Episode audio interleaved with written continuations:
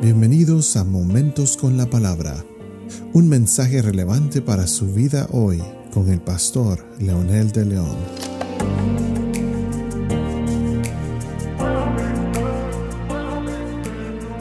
Saludos amigos y amigas, aquí estamos con un episodio más de Momentos con la Palabra.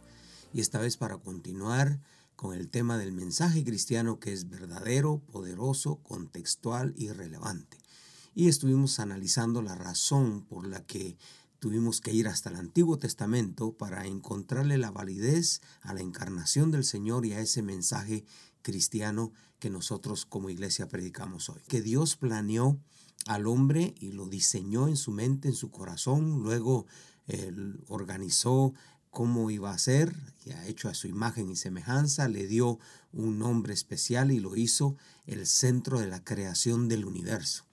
Y por supuesto ese hombre llegó a ser un ser viviente, como dice la escritura.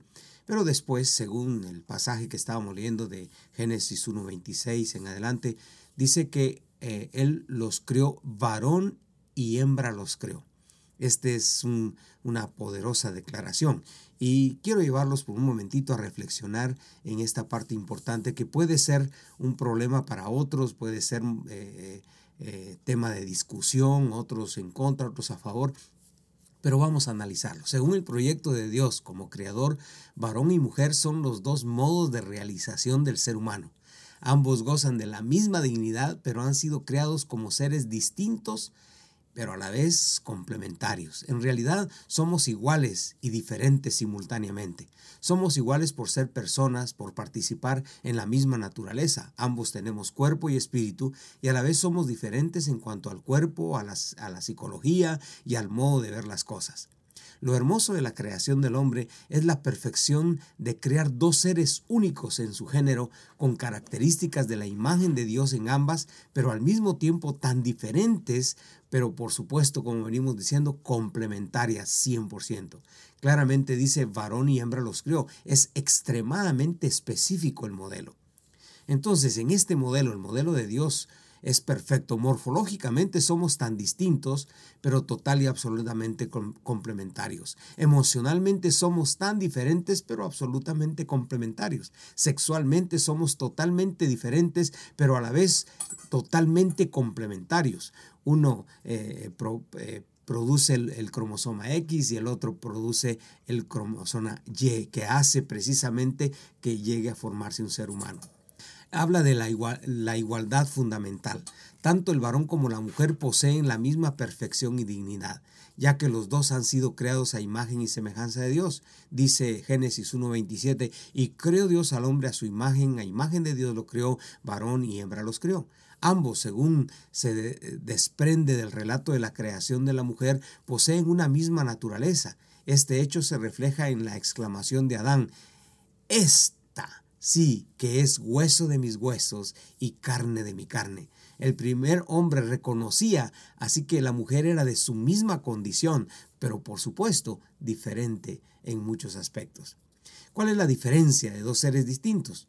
Los genetistas evidencian que todas las células de nuestro cuerpo son sexuadas, y esto es interesante, este descubrimiento en 2013, hasta los dedos de las manos son XX o XY.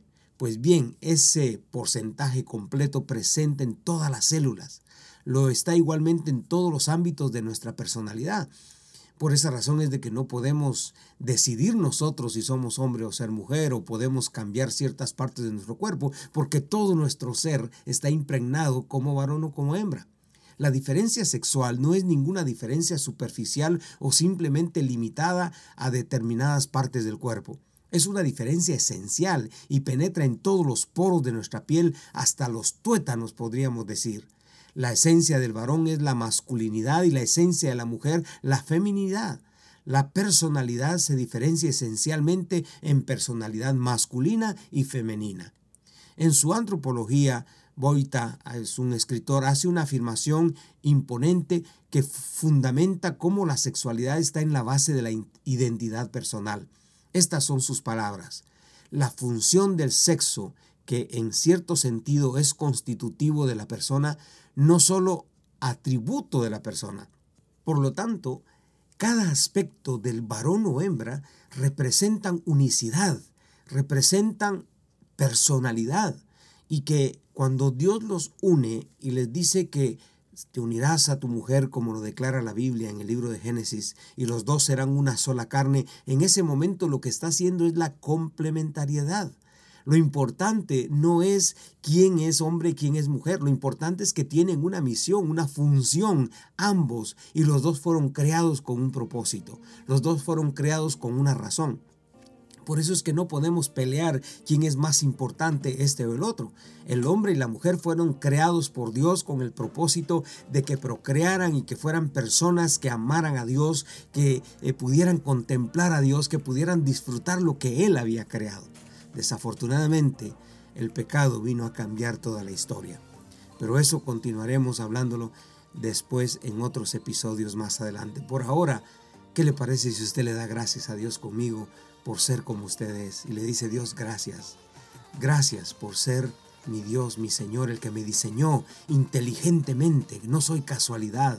No soy producto de una evolución. No soy producto de una genética eh, extraterrestre, una ingeniería extraterrestre. Soy producto de tu invento, Señor. Soy producto de tu propósito. Soy producto de tu corazón. Por eso te agradezco, porque sé que me amas y que soy importante para ti y que esta creación no tendría sentido si los humanos no estamos en esta tierra. Gracias por Jesucristo, porque Él nos viene a redimir como seres humanos y a redimir la creación. Te adoramos y te bendecimos y en ese nombre poderoso hoy oramos. Amén.